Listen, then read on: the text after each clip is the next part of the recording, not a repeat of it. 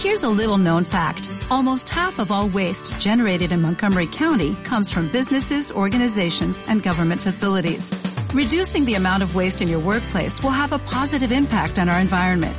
It can also save you money on your disposal costs. Reducing waste and recycling at your business is easy to do and is the law in Montgomery County. Make it your business to recycle right. Learn more at montgomerycountymd.gov slash recycle right or call 311.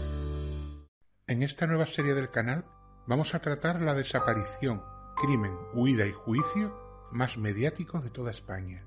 El triple crimen de Alcácer, siempre bajo el respeto hacia las víctimas y el rigor de exponer los datos reales que existen a día de hoy. No vamos a especular ni tampoco a hacer encajar piezas para que puedan opinar una cosa u otra sobre lo que realmente ocurrió.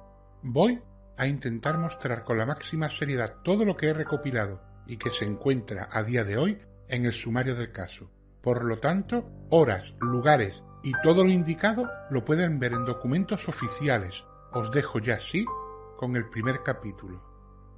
La desaparición. Miriam, de 14 años, Tony, de 15 y Desiree, de 14, eran tres amigas de la localidad valenciana de Alcácer, un pequeño pueblo a unos 20 kilómetros de Valencia, con una población en aquel año 1992 de unos 7.340 habitantes, que en la noche del viernes 13 de noviembre de dicho año desaparecieron en extrañas circunstancias. Pero conozcamos un poco mejor a las niñas antes de ahondar en la desaparición y cronología de aquella fatídica tarde-noche. Miriam García Iborra comenzaba aquel año su primer curso en el Instituto La Florida, que se encontraba en la localidad de Catarroja, a unos 10 u 11 kilómetros de Alcácer.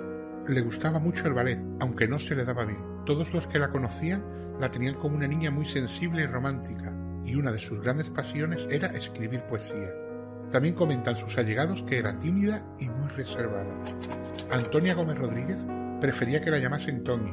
Era la mayor de las tres, había dejado de estudiar y tenía muchas ganas de cumplir los 16 años para poder ponerse a trabajar y comprarse sus propias cosas. Era muy aficionada a la moda y le gustaba mucho la ropa. Era muy tímida, asustadiza y no aguantaba estar sola. Desiree Hernández Force, un excelente deportista, estudiaba en un colegio de Alcácer y era muy aficionada al patinaje. Tenía varias medallas ganadas en las diferentes disciplinas deportivas en las que había participado. Dicen que de las tres era la que poseía el carácter más fuerte y decidido, y era una gran amante de los animales, sobre todo de los gatos. Aquel 13 de noviembre, el padre de Miriam la recoge en la parada del autobús de Catarroja, sobre las dos al salir del instituto. Esto no era normal, ya que Fernando García, que así se llama el padre, no tenía costumbre de ir a casa a comer, pero aquel día tuvo que dejar el trabajo antes de lo normal porque se encontraba con gripe, y de camino a casa decidió recoger a su hija. El dato de que el padre de Miriam se encontrase enfermo es algo que tendrá cierta trascendencia en el transcurso de lo que ocurrió aquella tarde. Sobre Desiree sabemos, por el testimonio de su amiga Esther, otra chica que también tendrá relevancia en lo que sucederá después, que ésta se pasó la mañana en su casa, ya que ella se encontraba enferma y Desi fue a hacerle compañía saltándose las clases y haciendo pellas. Abandonó su casa poco antes de que la madre de Esther llegase de trabajar. De Tommy tenemos un documento radiofónico ya que aquel día llamó a una emisora de radio popular entre los jóvenes del pueblo, en la que se hacían dedicatorias de canciones, y ella enumera una a una a sus amigas y le dice al locutor que aún no tiene planes para el fin de, pero que lo que no va a hacer es quedarse en casa. Aquí tenéis la grabación de aquella llamada que la misma Tony grabó para enseñárselo más tarde a su madre con cierto orgullo. Hola. Hola, dime tu nombre. Toñi, Toñi, ¿desde dónde, Toñi? desde Alcácer. Desde Alcácer. Toñi, ¿cómo llevas tú la tarde de jueves? Pues bien, ¿Ya tienes más o menos planteado lo que vas a hacer ya mañana, que va a empezar el fin de semana o qué? no sé. Aún no lo sabes, ¿no? No. El caso es que en casa no te vas a quedar. No, eso está claro. Eso está claro. Toñi, Sí. venga, ¿qué quieres escuchar? Pues el Peter Feeling El Major Tom, sí. ¿no? ¿Y a qué se lo quieres dedicar? a Isabel, a Miriam, a Desi, Sí. a Ana, a Maya, Marisa, Melina, Sí. Belén, Esther, Carmen y Cristina. ¿Te lo habías apuntado? Sí. Sí, ah, yo es que digo, es que así de memoria yo no me sé tantos nombres de tantos amigos. Bueno, y a Oye, ti, a ti. Ah, pues, pues muchas gracias. Mira, por lo menos esta mañana se lo estaba comentando yo a mi novia, que, que no puede ser. Todo el mundo me dedica a temas menos ella. Oye, Toñi. Sí. Muchas gracias por haber llamado y para ti va el mayor tom de Peter Schilling, ¿vale? Vale. Hasta luego y gracias. Aquel fatídico día, Miriam se marcha del domicilio familiar en torno a las 7 de la tarde, como consta en las declaraciones que haría su padre ante la Guardia Civil. Suponemos que Miriam se dirige a casa de Tony, la recoge y ésta, junto con ella, van a recoger a Desiree. Los padres de todas coinciden en que las horas aproximadas de sus marchas es en torno a las 7. Según parece por la declaración de algunos testigos, las niñas se pasan por los recreativos ZAS, un local muy de moda en Alcácer en aquella época, donde la juventud se reunía para jugar un rato a las maquinitas. Al parecer, Miriam quería encontrarse con un exnovio llamado Leandro. Se marchan de los recreativos y ponen rumbo al centro de salud, donde van a encontrarse con su amiga Esther, la cual tiene que ir a ponerse una inyección porque, como hemos dicho anteriormente, se encontraba enferma.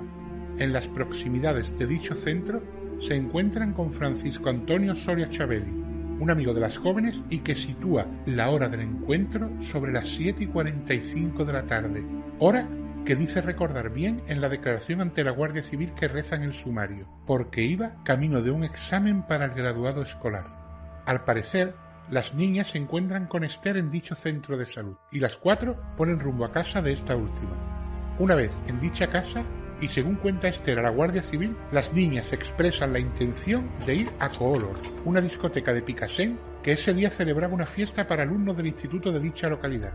Una fiesta privada a la cual se accedía mediante invitación, invitación que las niñas ya habían desestimado comprar días antes a un testigo que veremos más adelante. Aun así, al parecer, las chicas pretendían llegar a Color y quedarse en las inmediaciones para, según sus propias palabras, ver cómo estaba el ambiente, sin entrar dentro de dicha discoteca. Miriam llama a su casa por teléfono y le dice a su madre que si su padre puede hacer el favor de acercarlas a Color, cosa que hacía habitualmente, a lo que la madre le responde que como ella bien sabe, el padre se encuentra en la cama enfermo y que no es ni el día ni la hora de ir a la discoteca, que lo deje para el domingo. La niña cuelga asintiendo. Esta llamada, según las declaraciones de Esther, se realiza desde su propia casa. Aún así, después de la llamada y según la declaración de Esther, las niñas deciden ir a Color haciendo autostop, cosa que corrobora su madre que las escucha hablar del tema y le aconseja no realizarlo, ya que no es bueno y nunca sabes quién puede recogerte. Ahora tenemos una contradicción en dos declaraciones. Según Esther, las niñas abandonan su casa a las 8 y 20, hora que certifica al mirarla en el reloj de un reproductor de vídeo.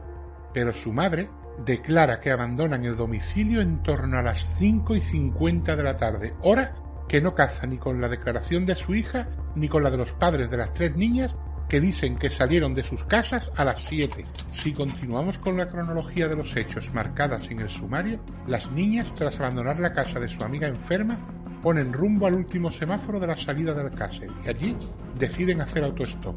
Es a las 8 y 20 cuando Francisco José Hervás y su novia Mariluz López ven a las tres chicas en el semáforo y este decide parar y preguntarles a dónde se dirigen.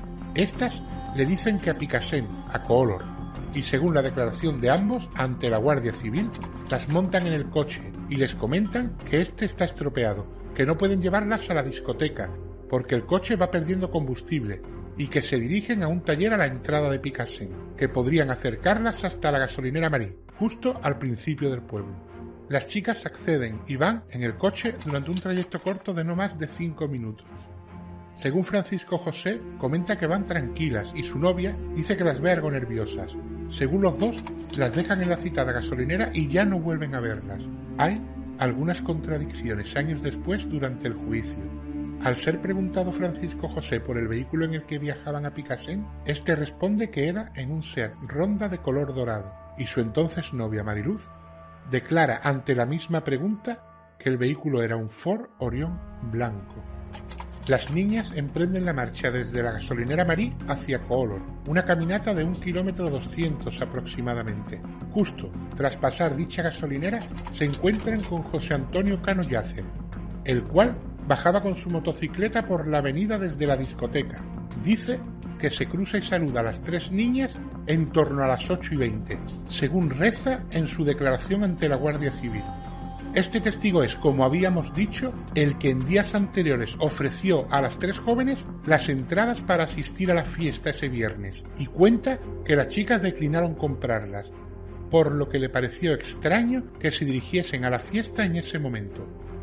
A partir de este encuentro, según parece, las chicas continúan calle arriba en dirección a la discoteca, y es a la altura de la calle Pareguaita cuando María Dolores Badal Soria, que vive en el número uno de dicha calle y su ventana da a la avenida Jaume I por donde se supone que subían las niñas, ve justo en la esquina como las tres chicas continúan haciendo autostop y un vehículo blanco pequeño se detiene, en el cual, según su declaración, viajan cuatro personas, observa cómo se montan las tres chicas y ella dice que pensó cómo podían caber en ese coche tan pequeño si ya viajaban cuatro personas las tres chicas.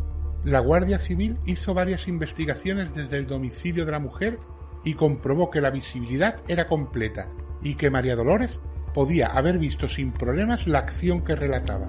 El problema de esta testigo radica en los horarios. Según ella, ve a las chicas en torno a las 8 de la tarde, hora que recuerda porque el alumbrado público se acababa de encender.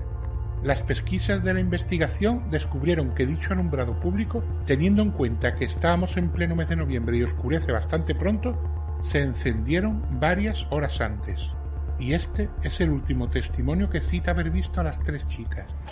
No hay rastro alguno de ellas a partir de aquí. Nunca estuvieron en color y nadie las vio en sus inmediaciones. Los padres dudan que ellas se dirigiesen a dicha discoteca, aun cuando en sus propias declaraciones ante la Guardia Civil comentan que se dirigían a ella.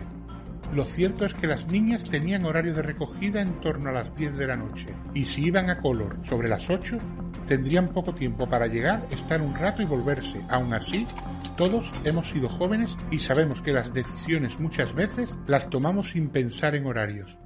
Sea como fuere, las tres amigas desaparecen sin dejar rastro, y es, a partir de aquí, cuando comienza toda una odisea para tres familias, que durará 75 días y en los cuales toda España asistirá como un miembro más de estas familias al dolor, a la angustia de una búsqueda incesante y eterna.